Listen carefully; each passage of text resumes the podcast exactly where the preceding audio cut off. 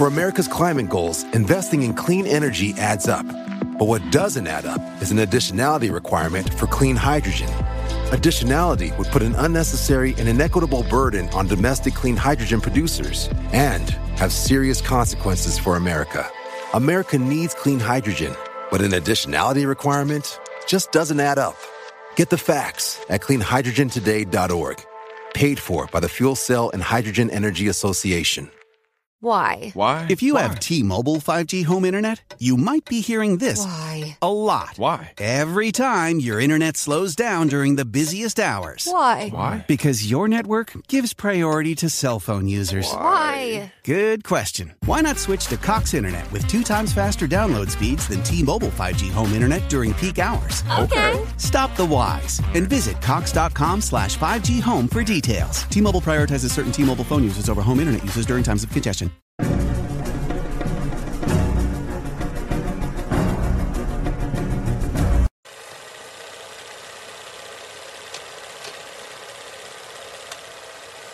Hola, ¿qué tal amigos? Sean bienvenidos a un capítulo más de Podcast Extra Normal. Mi nombre es Paco Arias y me da muchísimo gusto estar de nuevo aquí con todos ustedes. Esta ocasión es una ocasión bastante especial porque hoy me acompaña mi buen amigo Jaciel. ¿Cómo estás? ¿Qué tal, Paco? Pues bueno, pues muchas gracias. Nuevamente aquí dando, dando de qué hablar aquí a tu, a tus fans. no, muchas gracias. Estamos aquí de, de regreso. Eh, a la brujita la mandé pues, de, de, viaje un rato a descansar. Ah, ok, ok. a mi esposa, a mi esposa. Este, pero gracias, gracias por la invitación. Chingón, bro. La verdad es que pues me encanta tener este tipo de, de colaboraciones. La verdad es que normalmente van a ver a Jaciel, a Kike, a su esposa, porque la verdad es que tenemos muy buena interacción. Entonces, eh, Jaciel, antes de todo, ¿cómo te puede encontrar en tus redes sociales? Pues mira, en redes sociales estoy como Jaciel Cruz, en el personal. Y pues bueno, en, la página de negocio como Chiaquiles, ya sabes, los mejores chilaquiles de la cuenca. Va, va, va. Ahí vamos a estar y traemos algo nuevo que, que viene bastante chido. Genial. Ojalá y vea para el próximo capítulo, ya nos estés hablando de él para igual poner acá las redes sociales. Y bueno, si es la primera vez que escuchas el capítulo, te voy a pedir que nos apoyes con la suscripción. Te puedes suscribir en YouTube. Puedes igual si nos sigues en Spotify, también nos puedes seguir por allá. Este, o igual si estás haciendo alguna actividad, puedes tomar la foto, la subes a tus historias en Instagram y nos etiquetas. Nosotros también lo vamos a repostear. Y pues bueno, este capítulo va a estar muy bueno. La verdad te recomiendo que te quedes hasta el final. Porque traemos muchos eh, relatos que nos han enviado. Sobre todo eh, hay uno que, así como lo viste en la miniatura, la verdad está bastante fuerte. Así que probablemente vayan a encontrar algunas palabras censuradas. Se trata de la curandera Nahual de Santa Catarina, Monterrey. Entonces, la verdad está muy buena esa anécdota. Me la manda un usuario es algo que vivió su abuelo, entonces está muy fuerte. Entonces, eh, sin más, vamos a empezar con esta noche de terror, con este capítulo que se está estrenando. Fíjate, Jaciel, que eh, un seguidor me envió un mensaje hace como una semana. Y me dice, Paco, necesito enviarte algo, ¿dónde te puedo enviar? Y aprovecho para decirle si lo que me vas a enviar eh, es algo extenso y quieres asegurar que yo lo lea, mándamelo al correo que es extraanormalpodcast.gmail.com es seguro que lo voy a leer porque a veces me lo mandan o por inbox o me lo mandan por este por Instagram. La realidad es que demoro muchísimo porque eh, me están llegando mensajes todos los días. Entonces si quieres que sea eficaz mándamelo al correo y va a ser un hecho que lo voy a leer. Entonces me dice Paco fíjate que te quiero contar algo que no he contado a nadie por miedo a que piensen que yo esté loco. Digo, ¿cómo? La verdad fue una vivencia que me pasó cuando yo tenía 12 años. Este, solamente mis padres y mis hermanos saben qué fue lo que pasó. El título del correo se llama Ten cuidado si notas extraños a tus padres. La verdad se me hizo extraño, güey, porque... No, es que sí, o sea... O sea, ¿qué tienen que ver tus padres, no? y me dice, fíjate que yo en ese entonces vivía en Texas, fue hace muchos años, y mis padres tenían la costumbre de salir a festejar cada fin de semana, eran padres jóvenes, pues que les gustaba, digo, salir a, a, a noviar, como dijeran, claro, ¿no? Claro. A pasar tiempo juntos. Entonces, eso para él era algo muy normal. Pero un día ellos salieron y él se queda hasta tarde. Entonces, él cuando se quedaba, eh, la indicación por parte de sus padres es que dando las 10 de la noche, pues él tenía que irse a dormir. Entonces dice Paco, la neta, yo me quedaba eh, las noches jugando videojuegos hasta tarde. Y ya como a las 12 de la noche, pues ya que él notaba que ya faltaba poco para que llegaran, pues como todo chamaco no pagaba todo y se iba al cuarto a dormir.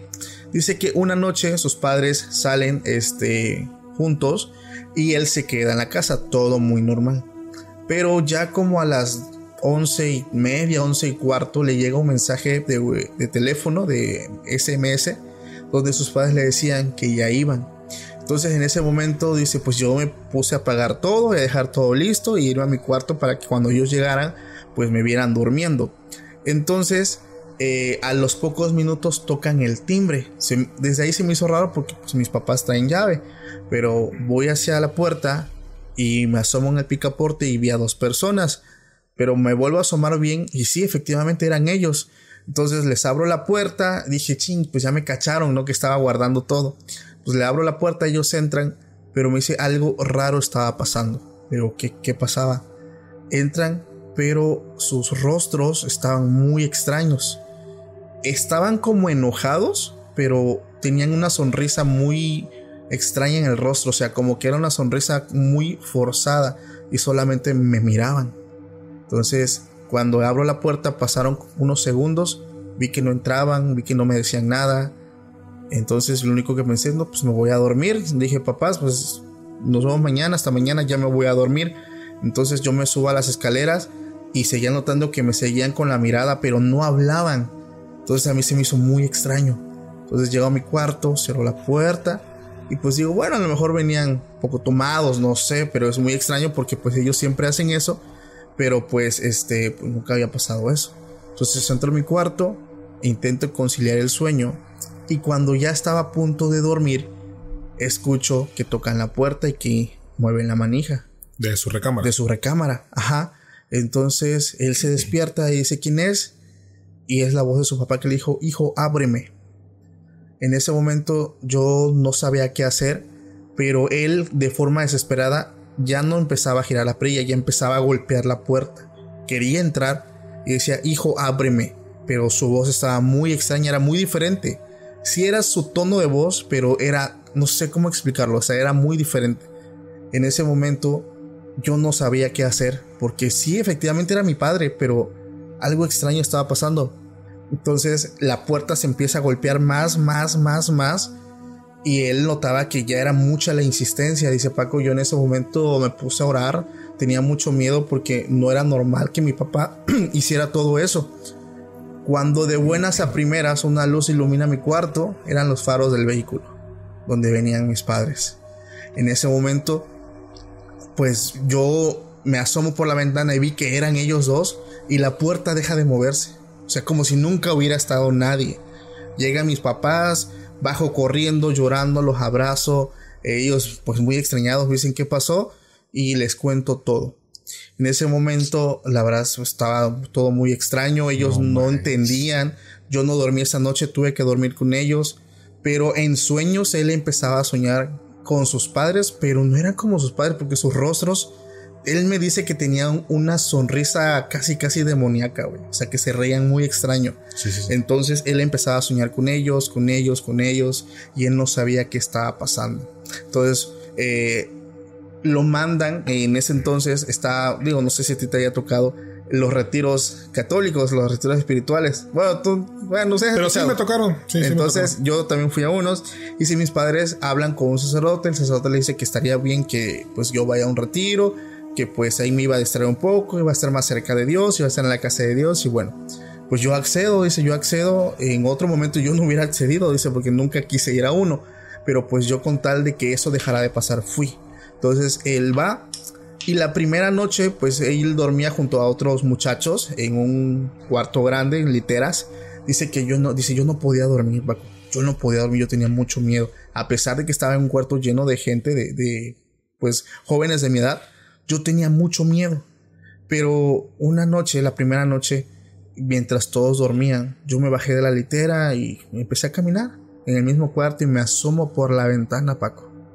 A lo lejos vi a mis padres, pero no eran ellos. Me estaban observando desde el otro lado de la cancha de fútbol que separaba dos edificios. Ellos estaban ahí parados, con esa misma sonrisa en el rostro y yo me solté a llorar.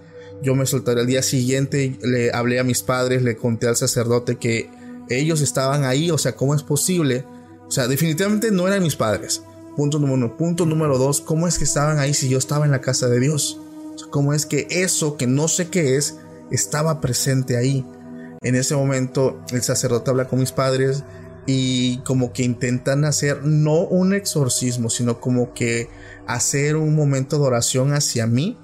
Y yo accedo y si la verdad Paco, yo hasta un punto atrás yo era ateo, o sea, realmente nunca me gustaron las cosas religiosas, pero yo tenía mucho miedo porque no encontraba la lógica de lo que estaba pasando. Entonces, este se hace pues este como esta sesión de oración y ahí pasó algo muy extraño que jamás voy a olvidar y que a nadie le he contado. En medio de la oración yo empecé a tener ganas de vomitar. Pero pues no iba a vomitar, pero se me hacía muy extraño que empecé a tener muchas náuseas. Pero conforme se empezó a intensificar la oración, yo sentía más ganas de vomitar y no pude evitarlo. Vomité, pero entre lo que vomité había mucho cabello. Mucho cabello, o sea, yo no me explicaba cómo fue que eso llegó a mi estómago, o sea, cómo entró, o sea, no me preguntes porque no tengo ni la más mínima idea de cómo llegó eso ahí. Entonces mis papás vieron eso, el sacerdote, este, pero afortunadamente después de esto, yo eh, empecé a mejorar, dejé de verlos, pero hasta el día de hoy, que ya no me ha vuelto a pasar, es algo que a nadie le he contado, porque estoy seguro que si se lo cuento a mis amigos o, familiares que no son tan cercanos, porque no lo saben, no me van a creer y me van a tomar a loco. Pero está el sacerdote y mis padres que vieron lo que yo arrojé esa vez. Entonces, yo creo, yo creo que fue como un tipo de liberación, porque algo, algo estaba ahí, güey. Lo que me hace dudar qué querían esos, esas personas o esos seres que no son sus padres. ¿Qué hubiera pasado si él les hubiera abierto la puerta, güey? Pues fíjate que de entrada, algo que siempre he cuestionado yo, ya sea en películas, güey, si te vas a dormir, vete a dormir y deja de estar asomándote a la ventana. Sí. O sea, son cosas que yo, güey, no te bajes, no abras ahí, no te metas. O sea, eh, digo, eso es como que entra, ¿no? Pero bueno, ¿qué es lo que ellos querían? No sé, se me vino a la mente alienígenas. ¿Crees que sean alienígenas? Pues es que prácticamente historias similares, pues yo las, como ahora sí como que las relaciono a ese, Ok, algún tipo de, tipo de alienígena. De abducción. Así. Pero ahora, ¿cómo lo relaciona con el tema de que él vomita cabello? Cabello, Gato. Sí, o sea, bola de pelos. bueno, no fue, cabello, fue cabello. ¿Cómo lo podemos relacionar? Porque eso yo lo relaciono con, con liberación, güey. Liberación. Que es lo que hemos, digo, tú también lo has visto en algún momento, cuando la gente, pues, pues vaya, expulsa este tipo de cosas, sangre incluso. Pero fíjate que yo creo, yo, yo, yo creo personalmente que esto iba a ser una posesión muy fuerte. Que no se concretó, que por alguna razón algo logró eh, como que afectar su vida. A lo mejor fue cuando él les abrió primeramente la puerta, o sea, simbolizando algo, quién sabe. Él les da entrada, güey. O sea, pero lo intensificó todavía cuando él ya no les abre la segunda vez en su recámara, güey. Entonces, ¿qué hubiera? Yo no sé qué hubiera pasado, tal vez no se hubiera muerto, pero hubiera pasado probablemente uno de los casos de posesión demoníaca pues más fuertes. Fíjate que lo que sí tengo bien claro es de que hay personas, mm, ¿cómo te diré? Que tienen algo en especial, que cosas, no sé, paranormales o eh, como se quieran llamar, pues los atacan de más. Sí. ¿No? Entonces, a no dudo que este chavo, tu eh, fans, este, pues a lo mejor y tiene algo. Él lo dijo, ok, yo me consideraba ateo, pero tocando un poco tema religioso, tú sabes que cuando Dios te dice en ti deposito tal cosa, o sea, el enemigo va a querer quitarla sí o sí, ¿no? Entonces. Probablemente. Entonces, yo creo que también por ahí puede ser como que hubo pues ese tipo de ataque. Está, está extraño, la, la verdad está extraño porque eh, digo, ¿por qué? ¿Por qué materializarse en forma de sus padres, Sí, O sea, porque Tú, tú conoces alguna historia similar así o, algo igual de fuerte. Pues como tal, no. O sea, digo, ¿por qué materializarlo a, a sus padres? Pues a lo mejor porque iba a ser más fácil pues agarrarle la confianza, ¿no? Sí, de hecho, O sea- pues es lo que yo también he pensado. O sea, son sus papás porque a lo mejor, pues, ya hay más confianza. De hecho, la primera vez le abrió la y si hubiera sido otra cosa, pues no abre la puerta, güey. No, pero es que también, o sea, en- entra la, me entra la pregunta, ok, si desde el primer día, la primera vez que le abrió la puerta y lo estuvo de frente, ¿por qué no ahí? ¿Por qué no hay? ¿Por qué en su cuarto? Exactamente. Digo, eso está. Digo, Está no raro. sé, está raro, está extraño. Pero bueno, fue ese es como mi. Hay que, lo, hay que lo publique, que ponga ahí como que, pues, ¿qué siente? O, o después de eso, que Pues mira, ¿Qué ha él pasado? ya pasaron, me dijo cerca de 10 años de, de eso. Este, su vida continuó normal. Lo que él me explica es que ya no volvió a pasar. Este, pero pues la. Ahora sí que el momento que él vivió, cuando él expulsa, cuando a sus padres, ese Paco es que no era un tipo de fantasma. O sea, no era. eh, o sea, eran mis padres realmente, pero su Sí, sí, rostro era muy diferente. Entonces sí está, está muy macabro. Fíjate que me llegó otro antes, digo, porque sé que traes una historia muy buena, quiero contarte uno échale, échale.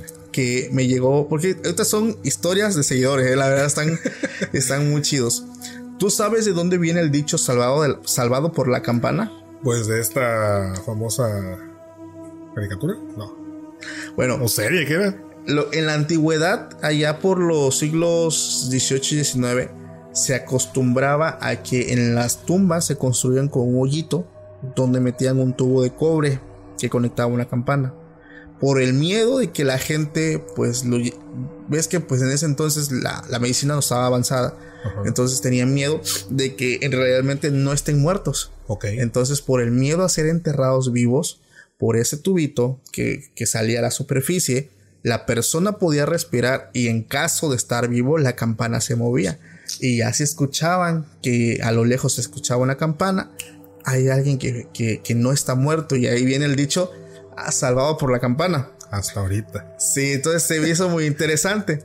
Entonces, poniendo en contexto eso, un seguidor me cuenta una anécdota que tuvo no su abuelo, su bisabuelo paterno. Entonces, esa historia se la cuenta su abuelo. Como diciendo, pues fíjate que a mi papá le pasó esto, ¿no? O sea, su bisabuelo. Entonces dice, esto ocurrió en una parte de Luisiana. Eh, nosotros vivimos en Estados Unidos en el año 1930. Su bisabuelo trabajaba como panteonero. Entonces, pues este era muy, muy normal. Todavía le tocó ver ese tipo de, de ataúdes que tenían como que la campanita chiquita. Y, y, pues así se manejaba en esos años todavía. Dice que ya estaba desapareciendo. O sea, ya había lugares donde ya no estaba esto. Pero todavía donde él estaba, todavía se lograba ver. Entonces, eh, había veces que las campanas sonaban, pero pues la verdad es que pues eran, a veces eran los chamacos que, que entraban al panteón y, y jugaban las bromas, o era el aire y así. Entonces, a él, este, una noche, pues él se encontraba caminando por las tumbas y a lo lejos se le escucha el sonido de una campana. En un principio pensó, como te dije, que a lo mejor era el aire o algo, pero se le hizo extraño porque pues no había corrientes de aire, ya era tarde, pues no tendría por qué haber niños. Entonces él camina hacia la campana y cuando llega a la tumba que estaba sonando, se le heló la sangre. ¿Por qué? Porque el sonido provenía de una tumba que de una persona que había fallecido en 1850. Madres. 80 años aproximadamente atrás. Entonces la campana no dejaba de sonar, güey. Y una voz escuchaba desde abajo que rogaba ser desenterrado. Entonces mi bisabuelo le pregunta, leyó el nombre de la, de la, de la tumba. El nombre decía Luz Melo Galván.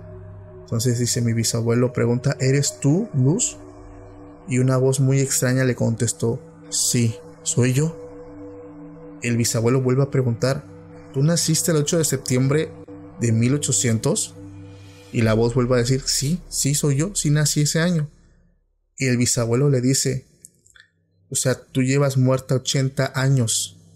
Y la voz notoriamente se notaba agitada y un tono ya más fuerte, más grueso, que la voz cambió mucho, le ordenó que la desenterrara inmediatamente. En ese momento, eh, mi abuelo, con voz fuerte, autoridad, pinches abuelos de antes, güey, que Sí, sí, tenían, sí, sí, sí. le responde mientras él sacaba el tubo y tapaba el agujero. Él le responde, lo siento señora, tú moriste hace 80 años. Sea lo que seas, no estás viva y no vas a salir.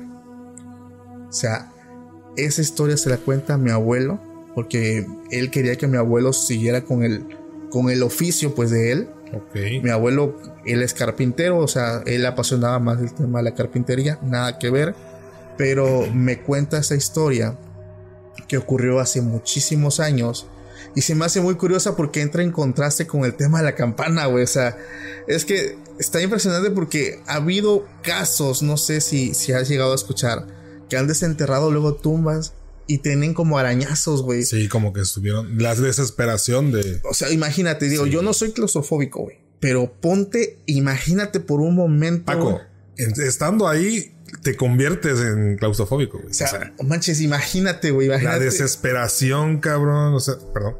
Pero pues estar encerrado sabiendo. Te das cuenta en qué estás. Claro, sabes, exactamente. y sí, de hecho, este, no sé en qué, en qué, en qué programa estaba viendo, porque hay momentos donde desenterraban tumbas, no sé para qué. Y había personas, no recuerdo la fase de salud, que realmente el corazón deja de latir, o sea, no hay signos vitales, pero eso es momentáneo. No recuerdo, disculpen, no recuerdo el, el nombre de, de ese, de ese trastorno o enfermedad, pero tú puedes permanecer así hasta por creo que uno o dos días.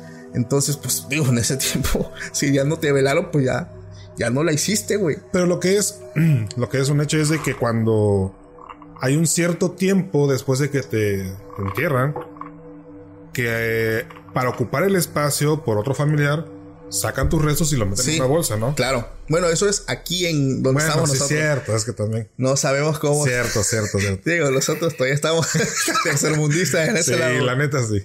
No sé cómo sea en otro lado. Que nos platiquen igual. Sí, digo, o lo sea, pueden dejar en los comentarios, pero aquí no estamos después de un tiempo para meter a otro Creo que son ocho años, creo algo así, o diez años. No, ajá, por ahí, para meterlo en la misma bóveda. Bóveda, así es. Este, pues sacan los restos del muertito Sí, de antes de la, de la caja literal y los meten en una bolsa. en una bolsa y ahí lo dejan a un Ahí mismo, ahí exactamente. mismo, exactamente. Entonces, no sé cómo sea en otros lugares, pero pues por alguna razón, digo, en esos años, eh, el programa que estaba viendo, sí, o sea, estaban arañados los ataúdes por dentro, las uñas, o sea, si todavía estaba fresco eso, se lograba ver cómo se arrancaban las uñas. O sea, está, está tremendísimo eso. aparte, tamaño de. Perdón, de. Ajá. Que ha de tener el abuelo para hacer eso. Fíjate que algo que yo he hablado otras veces es que, y esta la gente no me va a dejar mentir, los abuelos de antes, güey. No manches. Ah, incluso le hacen hasta memes, güey. Que no, que mi abuelo de antes que se enfrentaba con el demonio, ¿no? Sí. Y No, mi abuelo que fue pastor, vato. No, hombre, nos platicaba. Yo me quedaba así de. Se tener el valor, güey, de hablarles directamente. Y Sí. los, los confrontaba. O sea, era algo neta. O sea, jamás lo veías así como que achicopalado, no. Los Con todo. O sea, un carácter impresionante. Fíjate que yo, es, es algo que como he comentado, porque mi abuelo por parte de, de- de mi mamá era igual, güey. En la casa, este, él murió joven, esa historia la conté porque incluso en la casa donde vivían, Sí. pues dicen que se aparece él todavía. Entonces, este, y de hecho nadie la habita, ¿eh? Nadie la habita, güey, por lo mismo, güey. Y esa casa al día de hoy no es para vivienda, la ocupan para eh, grupos de doble A y así, o sea, pero para vivienda no la ocupan porque supuestamente ven allá al abuelo todavía. Entonces no sé por qué.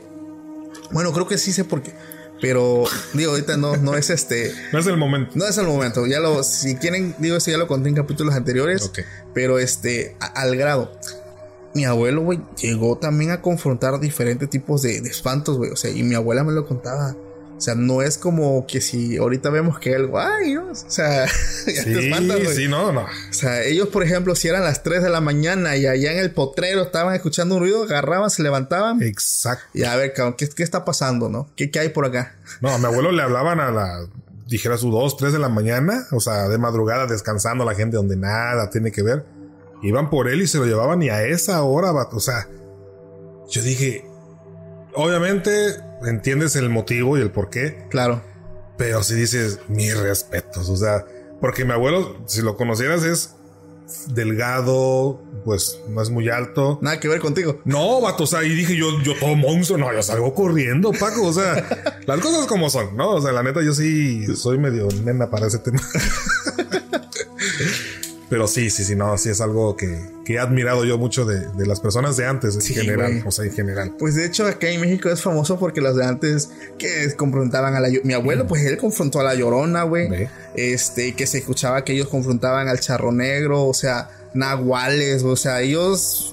La madre, con su machete eran invencibles, güey. La verdad que sí. La verdad que sí. ¿Tú traes alguna historia de la que nos quieras platicar así que esté... Sí, fíjate que esta historia me la platicó eh, una vecina de mi mamá. Ok. Justamente, bueno, ahí es donde tenemos el, el negocio de los chilaquiles. Y llegó ella y le empiezo a decir, creo que fue un día después de que me, me avisaste para que viniera. Le digo, oye, no voy a decir nombre porque me dijo, pero no me estés ahí ventilando. Ok. Ajá. Me dice, le digo, oye, ¿tú qué vives? Ah, bueno, porque ella, donde yo vivo, bueno, no donde yo vivo, donde vive mi mamá, es prácticamente una calle que colinda con el río, Sí. ¿no? Entonces, pero mi mamá vive como que en la acera del lado hacia el centro, no hacia la del río. Y esta señora vive enfrente, o sea, pegada al río. Sí. Y yo le dije, oye, ¿no, ¿no te ha pasado a ti algo? Eh, porque, pues bueno, vives pegada al río, tu patio es prácticamente el barranco. Eh, ¿No te ha pasado algo así que, que me pudiera servir de material para, para ir a platicar con un amigo? Me dice, me, si supieras. Yo dije, ay, Totol, a ver, De- agarra asiento. de aquí soy. A ver, platícame. Me dice, mira, ella no es de aquí, ella es de un lugar allá por Guadalajara, algo así. Colima, no me acuerdo. Pero me dice que ella llegó aquí desde muy joven y bueno, conoció a la persona con la que se casó, que vive ahí. Pero ella le tocó todavía parte de cuando en ese entonces todavía se inundaba Tuxtepec. Sí. Sí, me acuerdo, de hecho, estuve buscando que la inundación más fuerte fue en 1944. Sí, la inundación del 44. Mi abuelita incluso me contó de esa inundación, güey. Ah, para que veas. Estábamos hablando que ya el 2023 son, ¿qué? 81 años, dijimos, ¿no? Mm, aproximadamente. Oye. 80 años por ahí.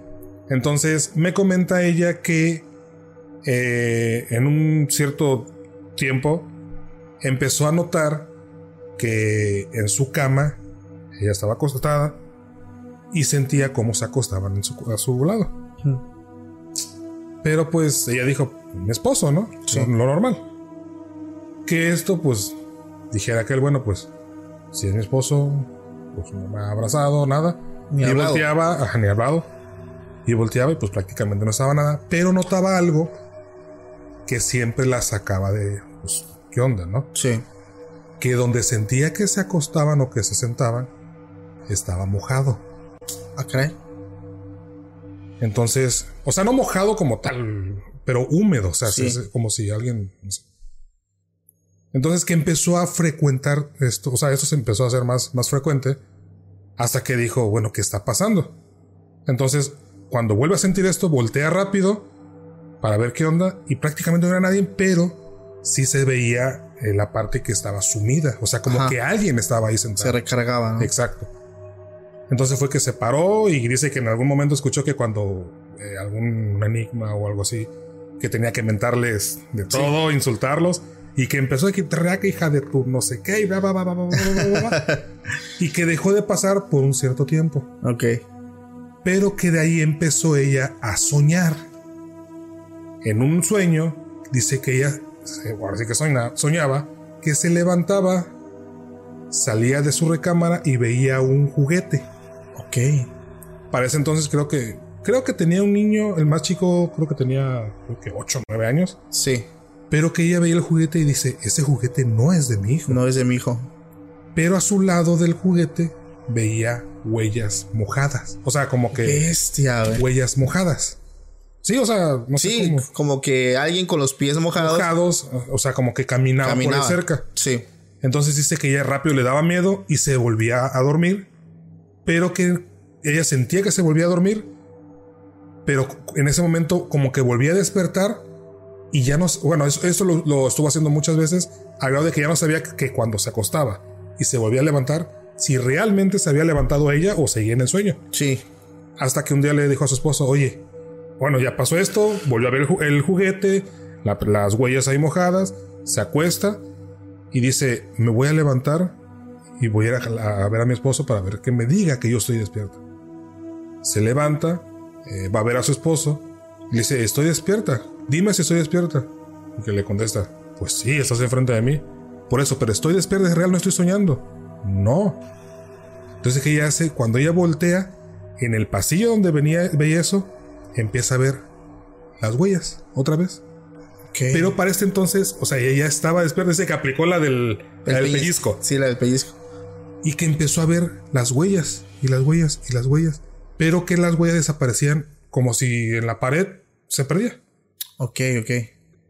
Al poco tiempo, dice que fue que hicieron como que. Es que su casa de cuenta que es como una. Hay una privada y de ahí topa el- con el río. Entonces no sé qué hubo ahí en el drenaje y empiezan a abrir todo este ese rollo. A, a la tubería creo que se colapsó algo así y encuentran unos restos de, o sea, huesos humanos. Sí.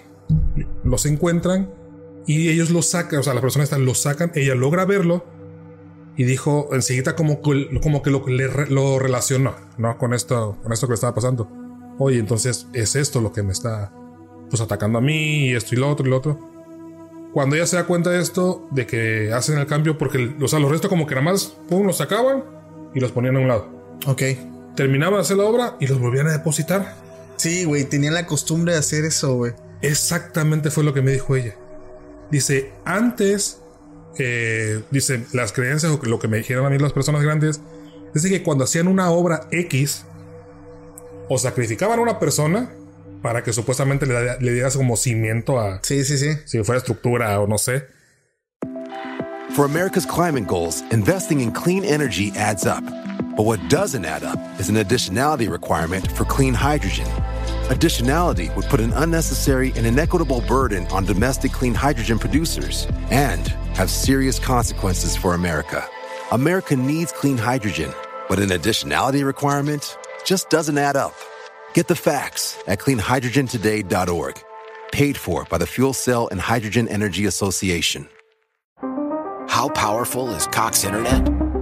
So powerful that one day, your daughter will be able to simulate a soccer match against some of the world's best players right from your backyard. Get gig speeds powered by fiber from Cox. It's internet built for tomorrow, today. Internet delivered through Cox's hybrid fiber coax network. Speeds vary and are not guaranteed. Cox terms and other restrictions apply. Pero yo me puse a investigar y dice, para mí que no era tanto eso, sino que yo lo relacionaba con la gente De la inundación. de la inundación porque murió mucha gente. ¿Qué? O sea, en aquel entonces murió mucha gente en, en esta inundación de, de Sí. Tuxtepec. Hasta que empezó, eh, dice que pasó mucho tiempo. No recuerdo bien, me- se me dice que volvió a haber otra, este, como otra purga, no sé qué cosa que hubo ahí.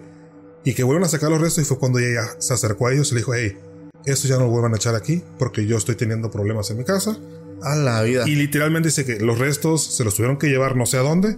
Y desde ese entonces, neta, dejó de, de ver esta- estas huellas, o sea, mojadas. ¿Habrán sido restos de niños, güey? ¿De ¿Quién niños? sabe? Pero eh, bueno, no creo que haya sido de niños, porque hasta hoy en día dice que ella tiene un problema ahora con un niño. Ahorita. Ahorita dice que ya había un niño ahora. A la O sea, esto que me platicó me dice que fue hace como 17 años. Ok.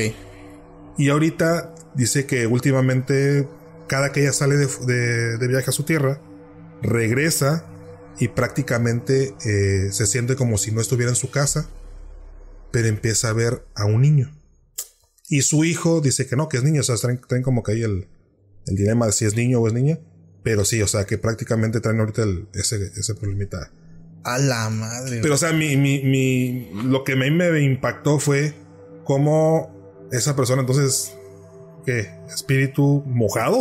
¿Cómo se le puede llamar? Mira, mm, hace un tiempo vino un cuate que a lo mejor ya vieron muchos el capítulo. Que en su casa, cuando la estaban construyendo, los albañiles encontraron restos, güey. Huesos. Entonces ellos hicieron exactamente lo mismo, güey. O sea, los encuentran, hacen su chamba y los vuelven a dejar ahí, güey. Sí. Y efectivamente en la casa se, se veía a una mujer. Entonces no, no era la llorona, era una mujer, era el espíritu de una mujer. Entonces, si nos vamos a lo mejor a, a lo que dice la Biblia, que no me gusta tanto mencionarla, pero ahorita necesito relacionarlo. sí. Supuestamente se dice que, que antes de que venga pues, la segunda venida de Jesús, el, el alma, porque el espíritu supone que se regresa al Padre, no es lo que dice. El alma se queda ahí donde están enterrados, a, esperando a, a que venga eh, la segunda venida y ellos puedan como que salir ya en cuerpos glorificados y divinos, pero mientras ellos posan, pues estando ahí, están en espera, están dormidos. Digo, yo recuerdo haber leído, corrígeme tú, no sé si... No, no, es que no, esa, esa parte sí no, Bueno, no me queda muy yo, clara todavía. yo tengo entendido eso, ahí me van a estar corrigiendo en los comentarios, pero es por eso que muchas personas dicen que cuando tienes un familiar que ya está fallecido, tienes que irlo a visitar. Porque, o sea, una parte de él está ahí y sí te escucha y, y puede escucharte. Entonces, digo, eso es algo que muchas personas dicen, eh, como tú lo dices, personas pues, este, sabias, personas ya grandes, y decían, no dejes de ir a ver a tu mamá, no dejes de ir a ver a tu abuelo, eh, ve, llévales una velita, llévales flores, háblales, porque ellos están ahí. Digo, eso es lo que pues se, se conoce o se comenta. Pero es lo que yo creo, güey. Porque cuando hay algo que, que- que involucra derramamiento de sangre o muerte o algo, siempre pasan estas cosas. Son lugares donde hay mucha actividad paranormal, güey. Que el niño, que la mujer, que el hombre que se aparece. Entonces es muy popular y yo creo que sí tiene algo que ver.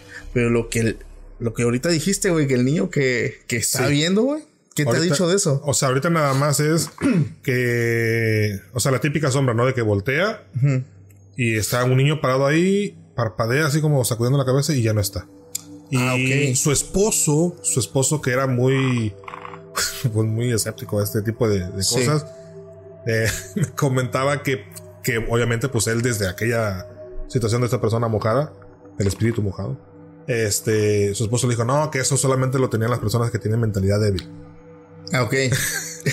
Pero dice que cuando ya se fue de viaje la última vez, este, se llevó a dos de sus hijos, creo, y le quedó su esposo solo.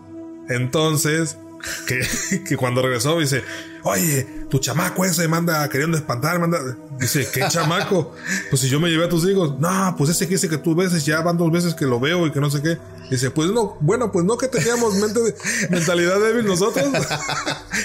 Pero sí, o sea, es, es algo que por más que tú quieras decir, eh, nah, es choro, no, vato, o sea, hay que ser realista. Sí, fíjate que comentaste algo que se me hizo muy interesante, güey. Eso de que cuando se hay construcciones grandes, normalmente se conoce por Sí. personas este, grandes que para que se logren este tipo de cosas tiene que haber un tipo de, pues, de sacrificio, güey. Pues es que sí, Entonces, de eh, cervecera. cervecera, güey. Este, puentes, antes se Los los puentes. puentes. Fíjate, te quiero contar algo, igual aprovecho para contarle a la audiencia uno de nuestros próximos destinos. Hace unos días, unas semanas fui a... a- no, no, voy a ir a Huautla. Aguanta, ese es el otro destino. Este, fui aquí a donde está la presa Cerro de Oro. Sí, sí, el video. Entonces, ah, sí lo viste. Entonces, entrevistamos a una señora que veía muchos duendes. Sí. Y ella nos dijo, ¿quieres ir a un lugar sumamente místico? Pero eso sí, tienes que tener mucho cuidado. Se llama la Cueva del Gigante. Está en ese lugar, pero para llegar tienes que subir un cerro, que no es como el que yo subí que tenía escaleras. Es un cerro en el que vas subiendo Vereda. vereda, Sí, claro. donde te vas a encontrar desde animales hasta cosas ya hablando otra índole espirituales. Y llegando ahí vas a encontrar un puente que ya está muy viejo que te va a llevar a una cueva. Antes se decía que en esa cueva había un gigante. Se lograba ver que la gente de abajo del cerro que vivía en los pueblos veía a una persona sumamente alta desde abajo y lo veían grande. Y me recuerdo mucho a los videos de gente que ha captado gigantes en, en, este, en montañas, güey. Sí, sí. Entonces dice, la gente del pueblo asegura que ahí vivía un gigante porque la gente lo veía. O sea, era muy normal ver esas... O sea, lo veías de lejos, pero lo ve- sabías que era gigante por el tamaño de cómo se estaba viendo desde abajo de un- una montaña. Entonces, la gente empezó a querer ir a, a esas cuevas y construyeron, o sea, tenían que construir un puente. Me dice Paco, esos puentes, si tú vas de noche, vas a notar mucha actividad paranormal. Y yo así, no, no voy de noche, voy a ir de día. Dice, porque para hacer ese puente mi abuelita, mi mamá, pero mi mamá me contó que no se lograba, se caía y se caía. Entonces la gente del pueblo decidió, la gente que estaba eh, pues en la cárcel, enterrarlos, o sea, construir el puente con ellos ahí ocupándolos como ofrenda, pero no muertos, o sea, estando vivos. O sea, estando vivos en los pilares, construían como pequeños, como pequeños, este, ¿cómo se llama? Los cimientos. Ajá, O sea, y ahí los metían y ellos seguían la construcción. Y dice, y curiosamente se, se pudo concluir. Digo, eso, eso me suena demasiado cruel, o sea, demasiado cruel, pero se construyó. Entonces la gente empezó a cruzar el puente y empezó a ir a, a la cueva del gigante, güey. Entonces, eh, supuestamente cuando entras a esta cueva, que es eso sí sumamente grande, o sea, yo vi las fotos, no es una cueva. Ah, o sea, tiene fotos. Sí, este, la señora me mostró las fotos. Es una cueva como si exactamente viviera un ser muy grande. Entonces dice, pero tienes que ir con gente que sepa. Ha habido mucha gente del pueblo que entra y no sale. Porque es un lugar que, mm, puedo decir, que tiene muchos como muchas veredas. Y si no conoces el camino, te quedaste. Me dijo en el 2008 vinieron tres estudiantes de la UNAM y esto es algo que la gente del pueblo lo sabe. Que vinieron a, a no sé qué hacer cosa de su tesis, entraron y solamente salió uno. Intentaron rescatarlo y no lo encontraron, no los encontraron. O sea, no. ¿Por qué? Porque hasta el día de hoy no está explorada esta cueva. O sea, no está explorada realmente. Y ya sabes, ¿no? Las leyendas de que se los comió el gigante o no sé. Claro. Entonces dice, sería interesante, entonces voy a ir a esa cueva. De noche. No, de día. no, no, no voy de día. Porque quiero documentar de noche. La verdad es que si voy, no se va a apreciar bien. Porque, Sí, claro, es, es eso. O sea, la gente incluso quería que fuera de día otra vez allá a la casa de los chaneques. más por el pinche hecho de verme muriéndome de miedo, güey. O sea, es la realidad porque no se va a lograr ver nada. Porque está todo oscuro, no hay. O sea, nada más van a ver mi rostro. O sea, en plena oscuridad y tener la satisfacción de verme muriéndome de miedo, güey. Entonces, este, no, voy a ir a la cueva. Hablé con una persona, ah, que ya estuvo conmigo aquí antes, que me, eh, de hecho él también me, me platicó y me volvió a confirmar lo que me dijo esta señora. Me dijo, sí, efectivamente. De hecho, él ya fue, pero me dijo exactamente lo mismo. En tiempo de lluvia ni te acerques. Es totalmente inaccesible. Y dos, si vas, no vayas solo, ni con tu hermano. Tienes que ir a fuerza con alguien que sepa del pueblo. Si no, No, es que también tu hermano está loco, no, que ese vato sí. No, hombre. No, O sea, que, digo, sí, está bien la parte. Pues me fleto a que yo soy el explorador, pero ya tu hermano se pasó de lanza. Sí, güey. O sea, yo le decía, güey, tranquilo. Le dije, güey, tranquilo, espérate, vamos juntos. Este, de hecho, yo me bajé y dice, no, yo voy a quedar aquí haciendo unas tomas. Ah, pues tú sabes, le dije. Entonces, No, este, el vato se quedó arriba todo un rato, güey. Ya después, cuando vi que venía, dije, ah, pues ya no hay bronca. Pero este, sí, entonces voy a ir a la Cueva de los Gigantes. Este va a ser una de las próximas eh, lugares. El otro va a ser Huautla, güey. Huautla, donde estuvo María Sabina, güey, por echarme un viaje de hongos también. Va a estar interesante. la ayahuasca. Ah, No, eso sí está chido. pero la ayahuasca ya no se encuentra ahí, ¿o no? Pues como tal, no, ya es prácticamente hongos. Ahí lo que te, Hongos. lo que te hacen el viaje. Pero ¿Se puede me gustaría, pero la ayahuasca dicen que está más fuerte, güey. Pues es que la ayahuasca eh, pues prácticamente se da en las En la Amazonas, en la. Amazonas. O sea, estamos hablando de que Perú, Bolivia, o sea, en toda esa área se podría decir. Y este, de hecho lo tocábamos la vez pasada, ¿no? De que si es eh, un que es un ritual que lo solamente ciertas personas que son los chamanes Los chamanes. eh, son los que lo pueden hacer porque es un permiso especial de la naturaleza. No sé.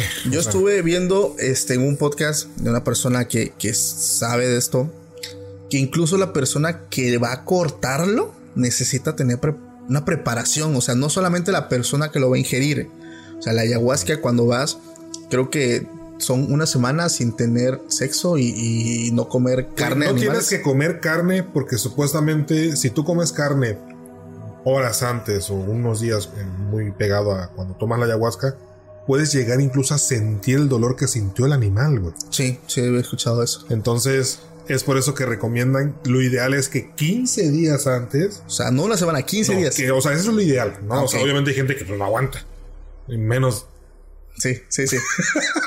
Entonces, es por eso que, como, ok, recomiendan una semana. Pero lo ideal es 15 días antes no tener relaciones sexuales, no comer carne, no bebidas este, alcohólicas. sí. Y obviamente si tomas algún tipo de medicamento psiquiátrico o cosas así, eh, es como que darlo a conocer para que ellos te puedan guiar. eh, porque obviamente no lo sustituye, pero mientras tomas eso, sí lo tienes que que Ok. sustituir. Entonces, si es un tema que en lo personal a mí me interesa, nunca lo he probado, obviamente nunca me he metido nada de drogas, pero ya después de conocer, porque yo, yo sí he investigado el tema, ya después de conocer esto, ya me, ya me entra como que el conflicto de que, güey, entonces como tal drogas no es, o sea, no es... Pues es que es como la marihuana hasta cierto punto, güey. O sea, es... es- Digo, pero digo, no estamos, antes que todo, no estamos promoviendo nada. No, no, no, no, no, no. Digo, esto queda. Sí, claro, claro. O sea, pero pues igual, o sea, el tema de la marihuana yo creo que ahorita ya es un poco más abierto, pero antes era bien Bien tabú. tabú, totalmente. O sea, es el marihuano y cosas así, ¿no? O sea, yo me acuerdo que... Malandro. sí, güey. El, ahí, ahí en mi colonia, donde está mi mamá, hay un chavo, muchos lo van a conocer, que me daba mucha risa, güey, porque el vato tenía su plantío, ¿no? O sea, hacía un, que te gusta? Dos metros cuadraditos, así, güey Ajá, ajá. de su hierba, ¿no? Vato, el vato se acuesta, les habla bonito, los, las acaricia, o sea, es su ritual, o sea, Bueno, pues es que hay gente jardineros que le dicen, háblale bonito a tu plantita, que no y sé". crecen, sí. Y crecen, güey. Sí, la verdad es que sí. O sea, la verdad, no, es- me, me asombraba la verdad cómo, cómo lo trataba. Obviamente, tú lo- en ese momento yo lo, lo relacionaba como, este güey está loco. Ahora entiendo, ¿no? Pero ahorita que me pongo a investigar ya esto, pues bueno, o sea, no por nada celebridades, o sea, han tocado, Sí, güey. lo han probado. Ahorita el más reciente, Will Smith, este, pues en su momento, John Lennon. John Lennon, güey. Jim Morrison. Jim, Morrison. Ya voy a decir nombre porque tu- me- tuve una recagadísima, güey. Sí, Porque tuvo- me confundí en nombres con Carla Morrison. Entonces es Jim Morrison. Una disculpa enorme para todos aquellos que me lo recal... De hecho, lo puse en los comentarios, pero pues vaya, me lo siguieron poniendo más comentarios. Una disculpa. Pero ok. Fíjate que la ayahuasca es- está interesante porque yo estuve viendo que cuando va a ser cortado, le hablas realmente al elemento, Sí. le pides el permiso, le dices que alguien, que un hermano tuyo necesita realmente pues un poco de su sabiduría, que está pasando un mal proceso. Pero espérate, ojo, eh. Hay algo que no solamente de una persona que es conocedora del tema lo escuché, sino de varias. Y es algo que a mí me llamó la atención y por eso es que me estoy investigando más, Paco. Dice, la ayahuasca te busca, Ah, caray. tú no la buscas. O sea, ¿qué quiere decir esto? O sea, de que tú nada más por el, ah, pues a ver qué me meto o algo así. No. Si ya estás teniendo como que cierto interés en conocer sobre la ayahuasca, supuestamente ellos es porque te está llamando. Porque esto, la ayahuasca no es como tal la planta, o sea, no es. No. Es. Muchos lo relacionan como. Bueno, hay muchas personas, no, es que es un, un dios. No. No. Esas personas conocedoras le llaman como si tú vas a visitar a tus abuelos. Ajá. O sea, que vas a ir a encontrarte con una persona que te quiere y que tú deseas verla. Sí, Y lo relacionan mucho como con tus abuelos. sí. Entonces, ahorita que estabas diciendo esto, pues, perdón que te interrumpí, lo mencionaban ellos mucho. A ver, ojo, la ayahuasca no te, no, no tú no la buscas. Ellos te buscan. ella te busca. Sí, güey. Entonces, supuestamente, pues tú le dices para qué van a ser cortados, Sí. que necesita, alguien necesita pues de esa sabiduría, de, o sea, eh, como que estar en contacto con esa fuente, ¿no? De la sabiduría y del, del todo. Entonces ya es como que se accede, cortas muy delicadamente y en una olla muy grande se empieza el proceso. Sí. Y que es líquida, o sea, es Está- líquida, no, porque Y dicen que hay gente... Horrible. Sí, Horrible. O sea, de hecho, dentro del proceso de ya cuando lo estás tomando, la mayoría, el 80% de, la- de las personas vomitan. ala. O sea, es un sabor súper reprobable. O sea, es, da súper asco. Entonces, no es solamente que, ah, es este, lo ingiero. No, puedes en, el, en, el mismo, en la misma sesión, puedes ingerirlo tres, cuatro, cinco veces hasta que tu mismo cuerpo y tú solito dices, ya está aquí. Ya empezó el viaje. Ya empecé y empieza tu... Qué chido, güey. Porque muchos, de hecho, muchos famosos lo han, lo han tomado porque han dicho pues de que su IQ o sea, aumenta. aumenta, aumenta, o sea, son es más creativos, son más totalmente. Luisito comunica, eh, de hecho él lo ha platicado, Babo, el de Cártel de Santa también lo ha platicado que pues él en su momento lo, lo ha probado. Bueno, ese también ha probado. Sí, queda aprobado. Pero sí, o sea, realmente es, es un tema que a mí me causa, pues. Entonces, la ayahuasca te está buscando, güey. Y a ti también, güey. Próximamente nos vamos a ir a Huautla de Jiménez, desde aquí Paco y un servidor para conocer algo más. Los hongos. Pues que es hongo, ya no sería tanto. Ya. Vamos a Bolivia. Digo, ya deja que el proyecto crezca un poquito y pueda moverme sí, a, a Perú, güey. Pero pues lo que me queda cerca son los hongos, güey. Y de hecho a los hongos sí voy a ir. Este, hablé con una persona, me dijo, me habló de precios porque pues se paga un claro. precio, güey.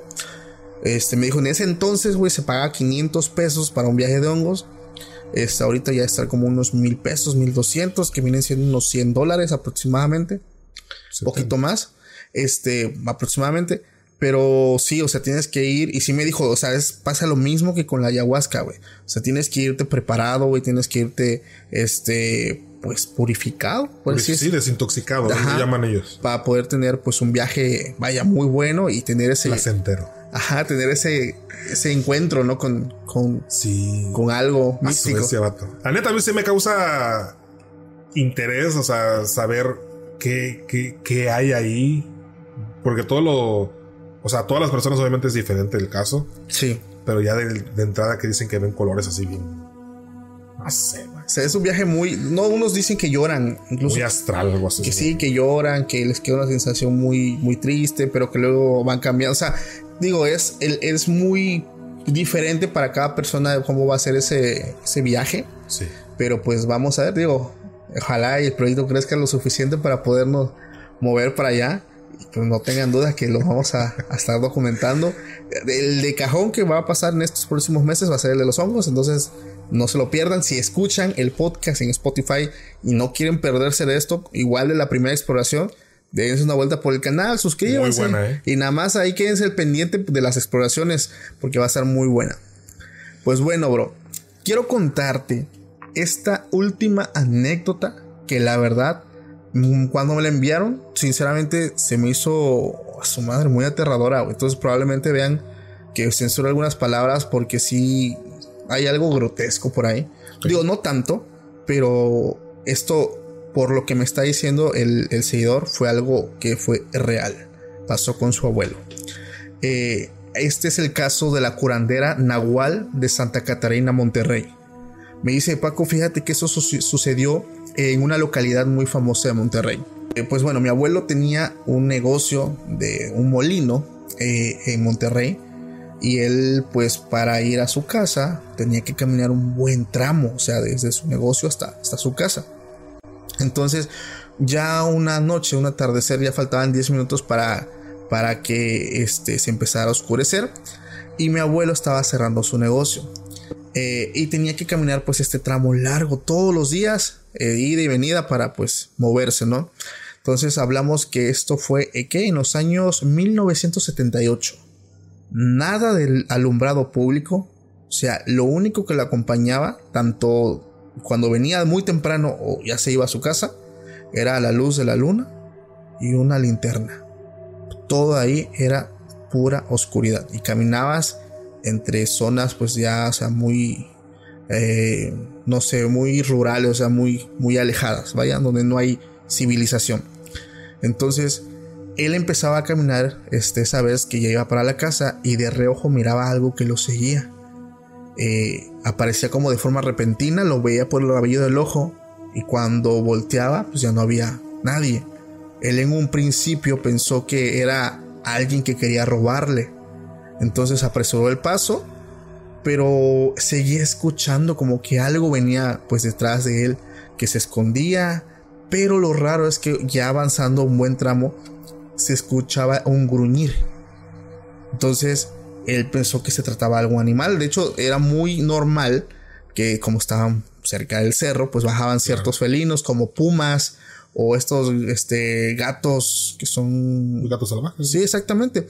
Entonces él le dio algo de temor, este, le metió velocidad y llega a su casa y él pensó que realmente estaba ya muy cerca de él. Entonces llegando a su casa y estando en la puerta de su casa, voltea y ya no había nada. Entonces él quedó muy consternado cómo es que algo que estaba muy cerca de él se pudo haber movido tan rápido. Entonces pasaron los minutos y él, estando ya en casa, se asomaba por la ventana y veía algo que se movía entre la oscuridad. Pero vuelvo, estamos hablando donde no hay luz.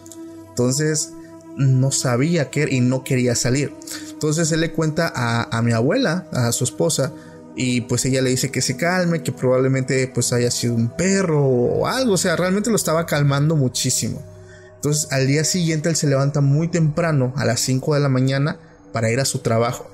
Y él tenía pues angustia, tenía miedo porque temía que, que si fuera un, un, animal, un felino, pues lo fuera a, a, lastimar o peor, ¿no? Entonces él se va, él no tenía armas, dice mi abuelo no tenía armas, había personas del pueblo que tenían carabinas, tenían escopeta, pero mi abuelo pues no, él no tenía nada de eso. Entonces él se llevaba un palo entonces llegan, él llega a su trabajo con bien, todo normal, y el día transcurre muy normal, o sea, todo muy tranquilo. Ya dando las 5 de la tarde, ya cerca de que él cierre el negocio, eh, llega una señora del pueblo donde él vivía, pero se veía algo angustiada, o sea, llegó a moler, pero se llegó muy, muy sofocada. Entonces, pues él la atendió, pero pues mi abuelo la vio pues mal y le pregunta, ¿qué pasa? Y ya fue que la señora le cuenta que mientras ella venía caminando, que estaba atardeciendo, eh, pasó por un sembradío de maíz y que entre las hierbas algo la venía siguiendo, pero ella no, no alcanzaba a verlo. Entonces ella empieza a apretar el paso y eso también, o sea, pero venía a su lado, pero no veía qué era porque estaba entre las hierbas. Solamente alcanzó a ver que era un animal grande y ojo, caminaba con dos patas. For America's climate goals, investing in clean energy adds up. But what doesn't add up is an additionality requirement for clean hydrogen. Additionality would put an unnecessary and inequitable burden on domestic clean hydrogen producers and have serious consequences for America. America needs clean hydrogen, but an additionality requirement just doesn't add up. Get the facts at cleanhydrogentoday.org paid for by the Fuel Cell and Hydrogen Energy Association. How powerful is Cox Internet? So powerful that one day, your daughter will be able to simulate a soccer match against some of the world's best players right from your backyard. Get gig speeds powered by fiber from Cox. It's internet built for tomorrow, today. Internet delivered through Cox's hybrid fiber coax network. Speeds vary and are not guaranteed. Cox terms and other restrictions apply.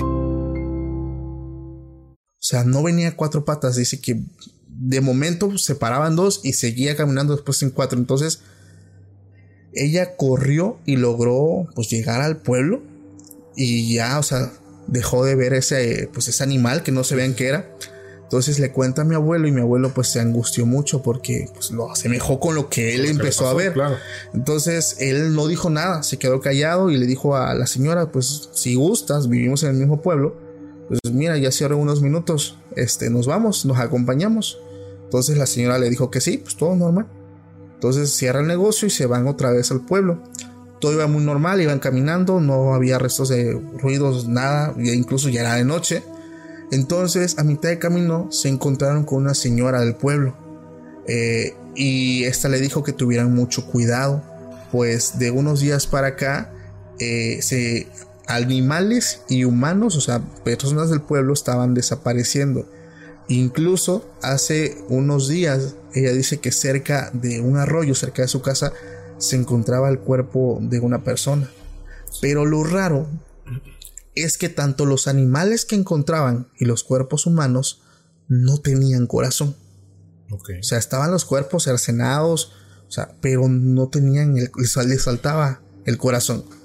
Entonces, pues ellos llegan a la deducción que debió haber sido un felino, que pues era normal, como te digo, que vivían pues, cerca de los cerros, eh, que bajaban pues en esos meses a tomar agua a la presa, que a lo mejor había sequía, no sé, o sea, buscaron todo lo lógico. Entonces ya la mujer muy triste al final le dice que entre esos, esas víctimas, pues su esposo estaba ahí. Entonces él había salido a, a trabajar el campo, en, pues vaya por esas zonas, y ya no regresó a casa y a los días fue encontrado pues su cuerpo. Fue brutalmente atacado por, por un animal. Entonces, igual que todos los demás, no tenía el corazón. Entonces, eh, pues esto se angustia realmente demasiado a mi abuelo. Ellos no sabían qué pasaba, o sea, qué, qué, estaba pasando, si era un animal, o sea, porque eso no se escuchaba tanto. O sea, si era normal hasta cierto punto, pero así en exageración no. Entonces ya eh, mi abuelo tenía mucho miedo, pasa a dejar a la señora, este, todo normal, deja a la señora en su casa y él se dirige a la casa.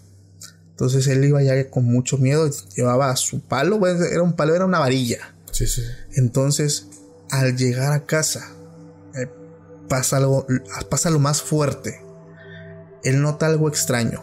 Su esposa no estaba donde normalmente siempre estaba y al llegar nota un olor como a perro mojado, o sea, un olor muy fétido. Entonces él no entró, sino que se quedó mirando por las ventanas si alguien estaba adentro. Y al mirar hacia adentro, logró observar un ser muy extraño que parecía puma, un animal, o sea, cuadrúpedo, encima de su cama que estaba comiendo algo.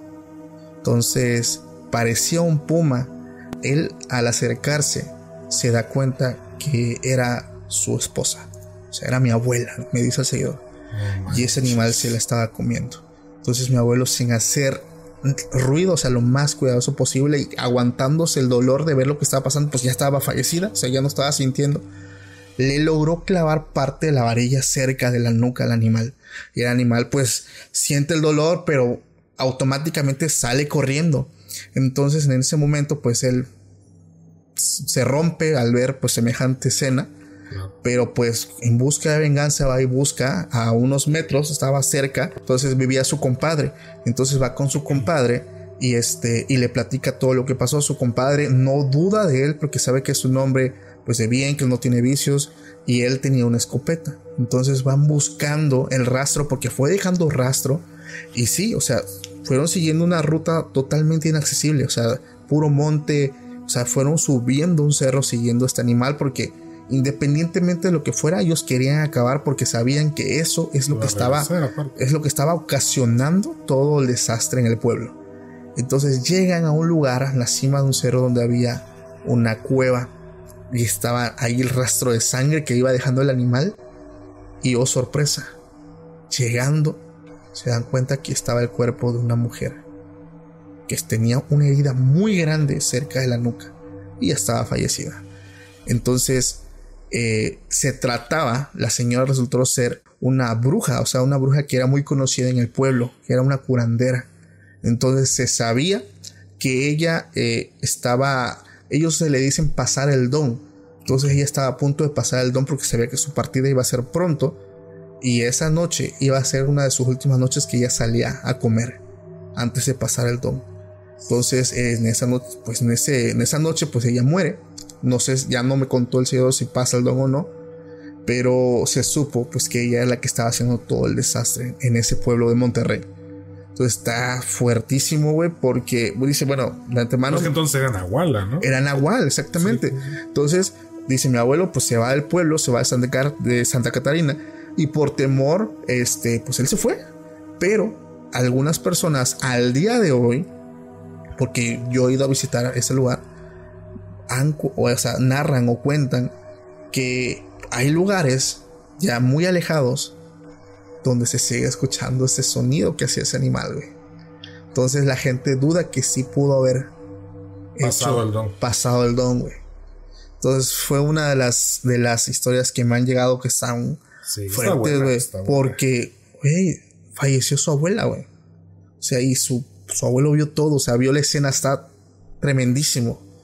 Y así como esa, me han llegado varias también ahí a la bandeja del correo. Este, que las voy a ir narrando poco a poco porque la verdad sí están, sí están bastante largas e incluso están algunas fuertes. Y una disculpa si notan que, que hay algunas palabras las censuro. La verdad es que es necesario para que el video pues no tenga ningún problema. Este, pero pues ese es uno de los, de los eh, hechos más fuertes que yo he estado viendo, güey. ¿Cómo ves? Es que, fíjate, o sea, el simple hecho. Volvemos al tema, ¿no? Anterior. De. Los tamaños que tenían las personas de antes. Sí, güey. Yo creo que. Hoy en día. Por más que tú veas algo así que esté atacando. Bueno, es que también sería cuestión de verlo, ¿no? Pero atacando a una persona. Corres, güey. ¿Será? Bueno, O sea, es que, digo, como lo describió esta persona, que era un, un puma grande. sí, grande, O sea, grande. grande, por lógica, es fuerte, ¿no? Sí. Entonces, ¿qué le voy a hacer yo, cabrón? O sea, ahí no vemos. Dijeras tú. Con todo el dolor de tu corazón. Es que es lo que te digo, ok, si fuera mi esposa, pues obviamente, pues, pues yo a lo mejor sí, sí soy loco, pues, pero pues sí me la fleto. pero si le pienso, o sea, yo creo que sí Pero le bueno, poniéndole un contexto general, ¿cuánto porcentaje de la población o de un grupo de personas se quedaría a confrontarlo, güey? te, te lo firmo, 20% güey, O menos. o menos, güey. Sí, güey. O sea, la neta. Y regresamos, te digo, al, al tema anterior. Sí, sea, la gente de antes. Güey, y no tenía. Yo con una escopeta bota sin bronca. Pero así, Con güey. una varilla, un palo. No O manches. sea, está, está tremendo, güey. No, Entonces- respetos para los viejitos. Sí, güey. Te lo juro, güey. Sí. Cuando, fíjate que, este, cuando hago estas exploraciones, digo, a estos lugares, la verdad es que donde estamos hay muchos pueblos. Sí. Güey, a mí cómo me gusta escuchar a las personas mayores, te lo juro, güey. O sea, me encanta escucharlas. Este, mi abuelita cuando me contaba su historia, ay, la madre, cómo me gustaba. Digo, es otra onda, la verdad. Y, y yo creo que hay que aprovechar mucho si la gente que nos escucha tiene a su mamá, a sus abuelos. No manches, aprovechen esas, esas historias, esas leyendas. neta. O sea, son oro puro y realmente no son eternas. O sea, va a haber un punto donde ya no van a estar y, y- y vaya, o sea, va a ser otra cosa. Pero hasta ahorita si el video te está gustando, deja tu like, suscríbete al canal. Este, realmente apoyas muchísimo este proyecto. Digo, a su madre, ya llegamos más de la hora, güey. Está, estaba el capítulo. Bueno, Jaciel, antes que todo, ¿cómo te pueden encontrar en redes sociales? Pues reitero, eh, yo aparezco como Jaciel Cruz en Instagram y en Facebook. Y el negocio pues está como Chiaquies TX. Ahí igual cuando gusten los seguidores de otros países venir acá a conocerte, pues ahí se dan una vuelta. A comerse unos ricos chilaquiles. Chilaquiles. Yo picho. Ya, sobre, ya está. Pues bueno, amigo, muchísimas gracias por darte la vuelta. La neta, el- este estuvo muy bueno. Igual. Ya sabes que es todo un gusto estar contigo. Igual. Este, y pues bueno, chicos, esto fue todo por esta noche. Eh, nuevamente, deja tu like, compártelo con tus amigos para que ayudes el proyecto. Y nos estamos viendo nuevamente en otro nuevo capítulo más adelante. Así que nos vemos, que tengas linda noche. Hasta la próxima. Bye. For America's climate goals, investing in clean energy adds up. But what doesn't add up is an additionality requirement for clean hydrogen. Additionality would put an unnecessary and inequitable burden on domestic clean hydrogen producers and have serious consequences for America. America needs clean hydrogen, but an additionality requirement just doesn't add up. Get the facts at cleanhydrogentoday.org. Paid for by the Fuel Cell and Hydrogen Energy Association. Why? Why? If you have T-Mobile 5G home internet, you might be hearing this Why? a lot. Why? Every time your internet slows down during the busiest hours. Why? Why? Because your network gives priority to cell phone users. Why? Good question. Why not switch to Cox Internet with two times faster download speeds than T-Mobile 5G home internet during peak hours? Okay. Stop the whys and visit cox.com slash 5G home for details. T-Mobile prioritizes certain T-Mobile phone users over home internet users during times of congestion.